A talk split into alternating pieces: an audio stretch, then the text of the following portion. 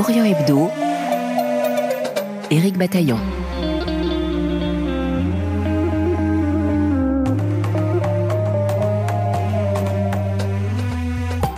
Quelle place dans les médias pour les jeunes chercheurs qui travaillent sur les questions de société en Israël et en Palestine? Faute d'espace permettant leur libre expression, issue de leur travail de terrain, parfois compliqué par leur origine ethnique ou religieuse, certains viennent de lancer le blog Yaani. Ils sont issus de divers domaines des sciences politiques, du droit, de l'économie ou des sciences sociales, et nous recevons deux d'entre eux, Nitsan Perelman et Insaf Rezaghi. Une émission que vous pouvez retrouver en podcast sur notre site rfi.fr ainsi que sur notre application Pure Radio, onglet Société.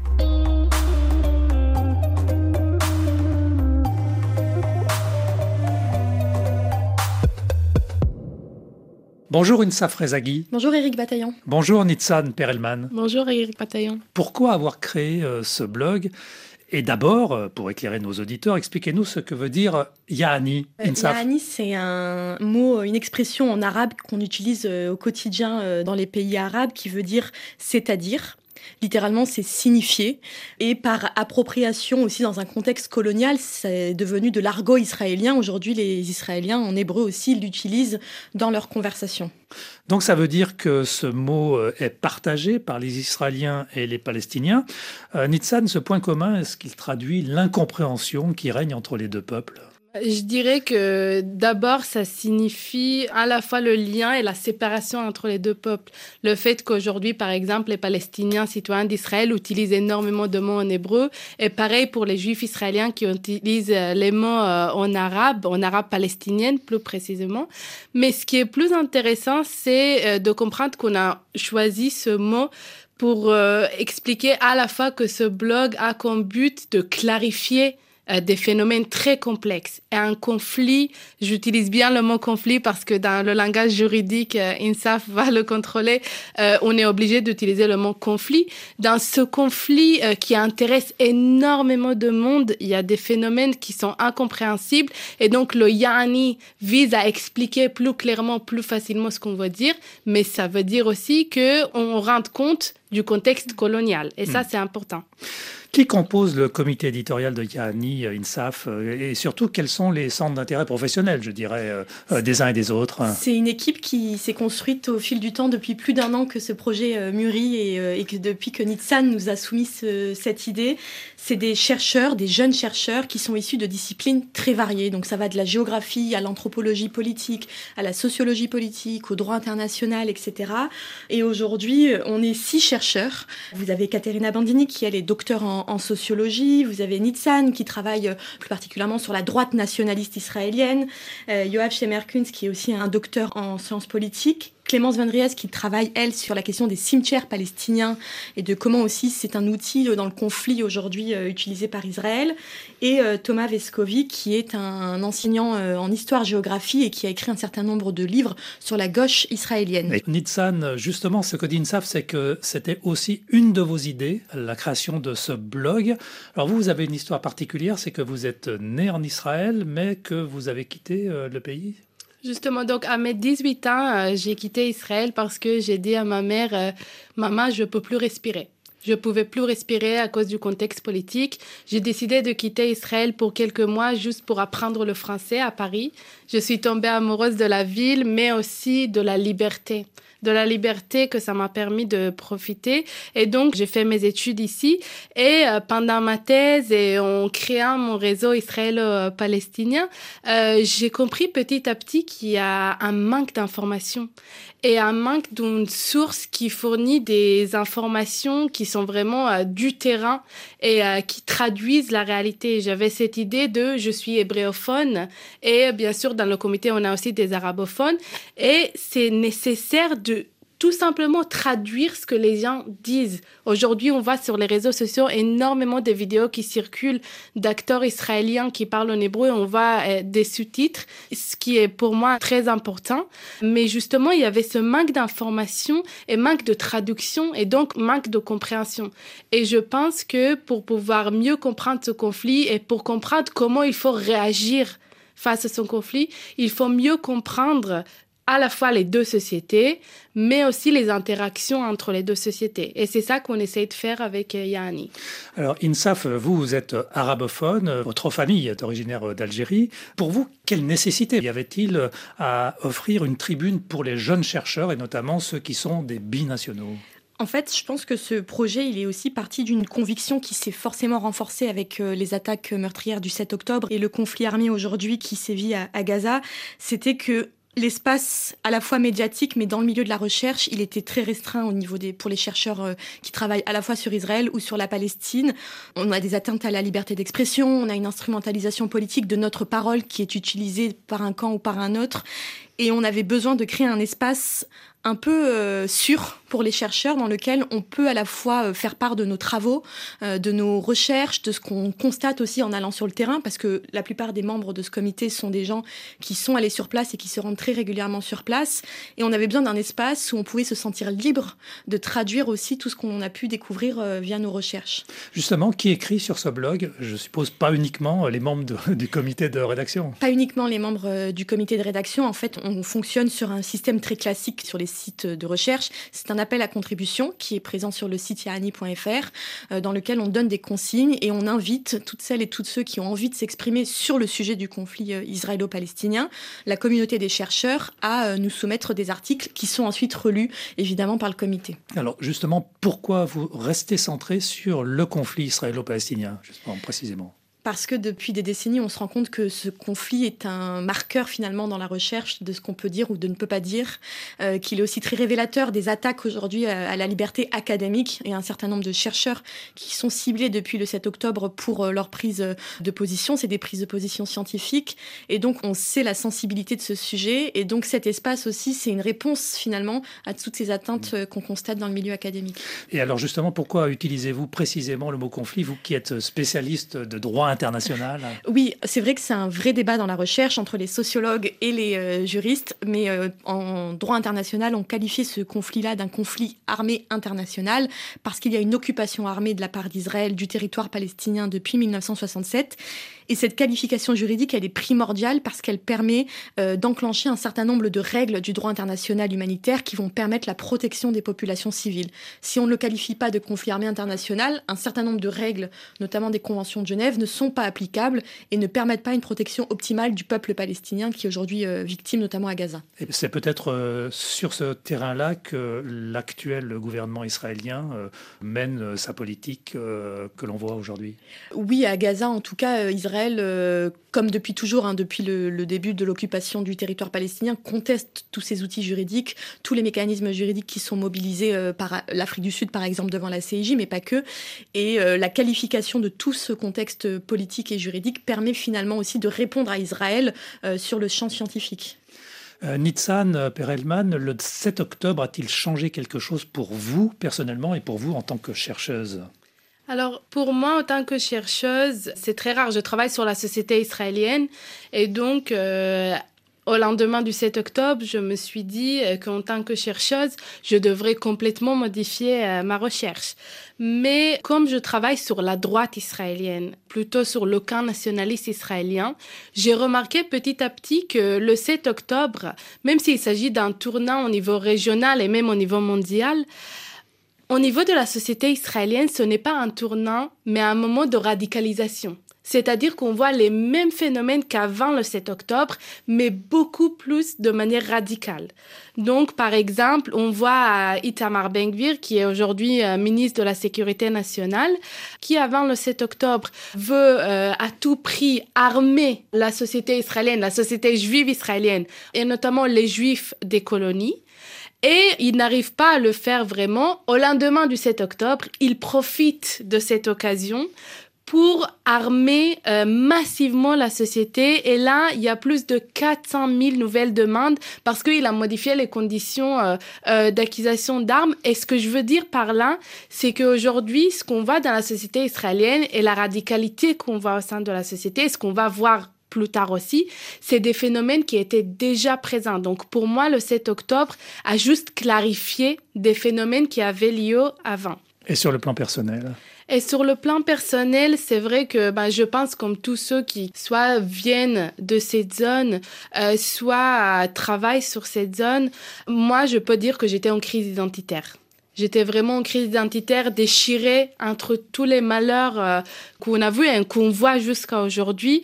Et c'est vrai que, euh, comme beaucoup de monde, j'ai décidé de me couper des réseaux euh, pour un moment. Et justement, Yanni m'a promis de mieux réfléchir cette crise identitaire que j'ai vécue, que j'ai traversée, là, petit à petit, euh, j'arrive à mieux analyser ce que je vois, mieux comprendre ce que je vois et surtout mieux gérer euh, les sentiments et pouvoir dire ce qu'il faut faire maintenant. INSAF, le 7 octobre, ça a changé quelque chose aussi pour vous dans votre vision de ce conflit? Je pense que le 7 octobre, c'est avant tout une nouvelle étape dans l'histoire coloniale aujourd'hui que connaît euh, Israël-Palestine, que le 7 octobre a finalement accéléré un certain nombre de choses que l'on voyait, comme le disait Nitsan, par le passé. Ce qui m'inquiète aussi, c'est que, bon, au-delà évidemment des souffrances que endure le peuple palestinien en ce moment et qui sont euh, abominables et qu'on n'a jamais vues, ma crainte aussi, c'est que nous, en tant que chercheurs, on ait un espace qui soit restreint, réduit, que notre capacité à aller sur place soit plus difficile, que l'on soit de plus en plus attaqué parce que sur les réseaux sociaux ou dans l'espace médiatique, quand on est un chercheur sur Israël ou sur la Palestine, c'est de plus en plus difficile. Et le 7 octobre n'a fait qu'accélérer ce phénomène-là qu'on constatait déjà avant. Orient Hebdo sur RFI.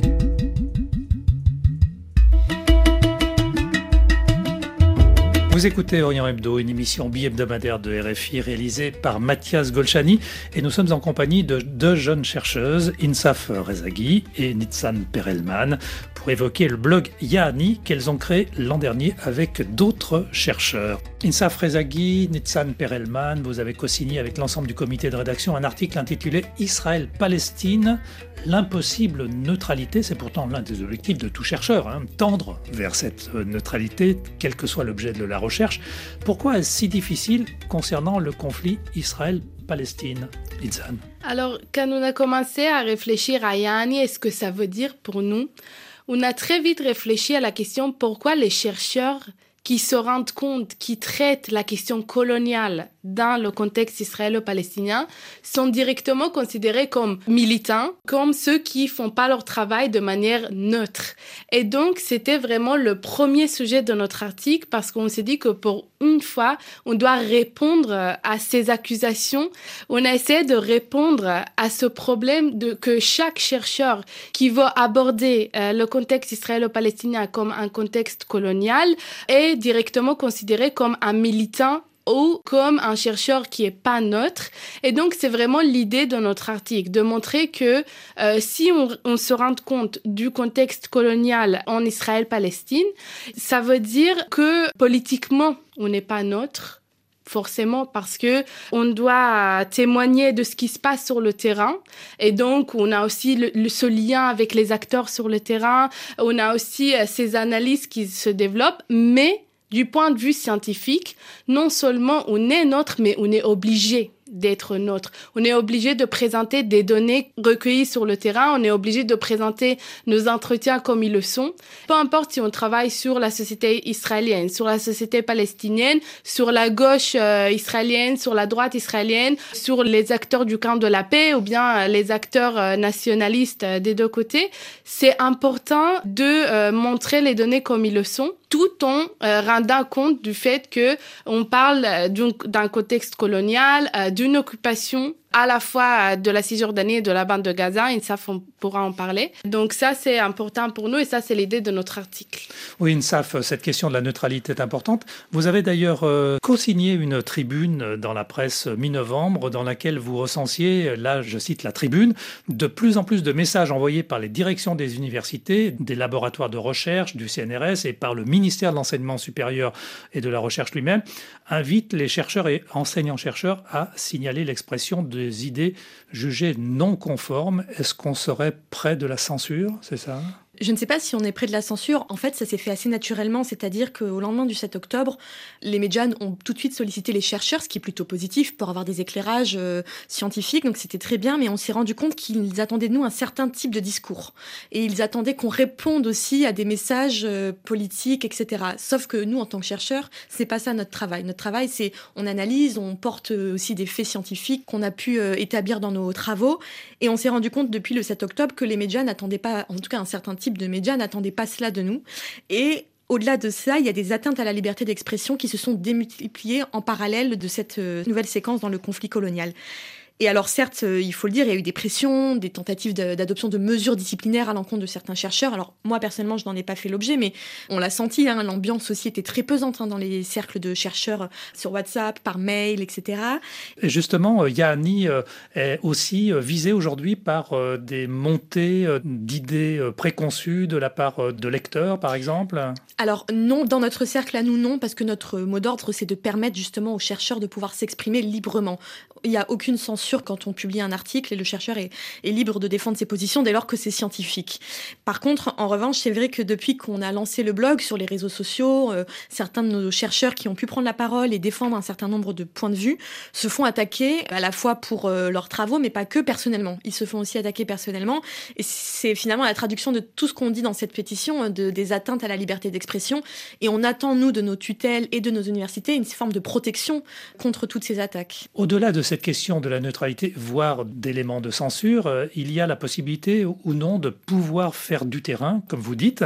Et là, en, l'occurrence, ça se complique. Est-ce que vous pouvez toujours témoigner? Est-ce que vous pouvez toujours faire du terrain, euh, Alors, moi, j'ai un cas peut-être exceptionnel parce que je suis israélienne. Donc, par exemple, quand moi, je vais à l'aéroport, je passe très vite, personne ne regarde. Aujourd'hui, en Israël, il y a des machines. Donc, euh, on pose notre passeport et on, part. Mais je sais, mes amis, euh, mes collègues français, palestiniens ou autres, étrangers euh, doivent passer par euh, un humain. Et donc euh, là, il y a tout un nombre de questions qui est posé. Je sais aussi que mes amis chercheurs doivent vider leur téléphone avant de partir en Israël, vider leur ordinateur portable avant de partir en Israël. Et ce qui est le plus intéressant pour moi, c'est que pendant des années, je savais pas du tout. Je savais pas du tout que c'est comme ça que ça a fonctionné. Pareil pour ma famille qui est très impliquée dans la politique. On ne sait pas, on n'est pas au courant du fait que les étrangers, surtout les chercheurs ou les militants euh, contre occupation ou euh, pour la paix qui passent à l'aéroport, doivent passer toute une série d'interrogations et d'intimidations aussi avant d'entrer euh, en Israël puis passer en Palestine. INSAF Oui, oui, enfin je souscris à ce que dit Nitzan. C'est vrai que les chercheurs aujourd'hui ont beaucoup de mal à accéder au terrain. Et en plus de ça, quand vous êtes chercheur avec des origines arabes, vous faites l'objet d'un contrôle particulièrement intense. Alors moi, je l'ai vécu en y allant, euh, c'était il y a un an et demi maintenant. C'est vrai que quand on arrive à l'aéroport, déjà à Paris, hein, on fait l'objet d'un premier contrôle. Et ensuite, quand on arrive en Israël, on, moi j'ai été interrogée pendant plus de quatre heures par euh, la police au front frontières israéliennes. Et c'est des questions où on sent a, c'est une forme de pression et d'intimidation. À la fin, on m'a même dit de faire attention à ce que j'allais faire sur place. Donc, euh, et au-delà de ces tentatives d'intimidation et de pression euh, pendant quatre heures, il y a une fouille du téléphone. Euh, ils nous demandent des informations sur nos proches, sur nos familles, sur nos sujets de recherche, sur qui on va rencontrer, qui sont nos contacts palestiniens sur place. Donc, même avant de venir sur place, on doit nettoyer nos téléphones, nos ordinateurs. On n'a plus de contact avec nos collègues palestiniens pendant quelques jours pour les protéger eux aussi. Et c'est vrai que ça traduit finalement une forme de pression, d'intimidation qui m'inquiète. Et je pense que le 7 octobre ne va pas arranger les choses, pour les chercheurs en tout cas. Yahani est centré euh, sur Israël et la Palestine aujourd'hui, depuis euh, début novembre, euh, date du lancement. En français pour le moment, envisagez-vous de vous élargir à d'autres langues, l'arabe, l'hébreu? Alors l'arabe et l'hébreu constituent des langues centrales hein, dans nos travaux en général, dans nos terrains, mais aussi sur Yahani. Et en fait, ce que l'on fait, c'est qu'on donne la parole à des Palestiniens et à des Israéliens. Et ce qu'on fait, c'est qu'on traduit aujourd'hui leurs articles ou leurs interviews. Donc Nitzan a pu faire des interviews en hébreu avec une journaliste palestinienne palestinienne citoyenne d'Israël qui a été traduit en français. Donc l'idée, c'est de ne pas se fermer aux Palestiniens et aux Israéliens en leur donnant la parole et en étant finalement un relais de ce qu'ils ont envie de dire en traduisant tous leurs articles. Merci euh, Insaf Rezaghi. Merci Eric Bataillon. Doctorante en droit international. Et merci Nitsan Perelman. Merci Eric Bataillon. Doctorante en sociologie politique. On peut s'abonner à votre blog Yanni ou simplement se rendre sur votre site yanni.fr. Orient Hebdo, merci de votre fidélité. Dans un instant, le journal.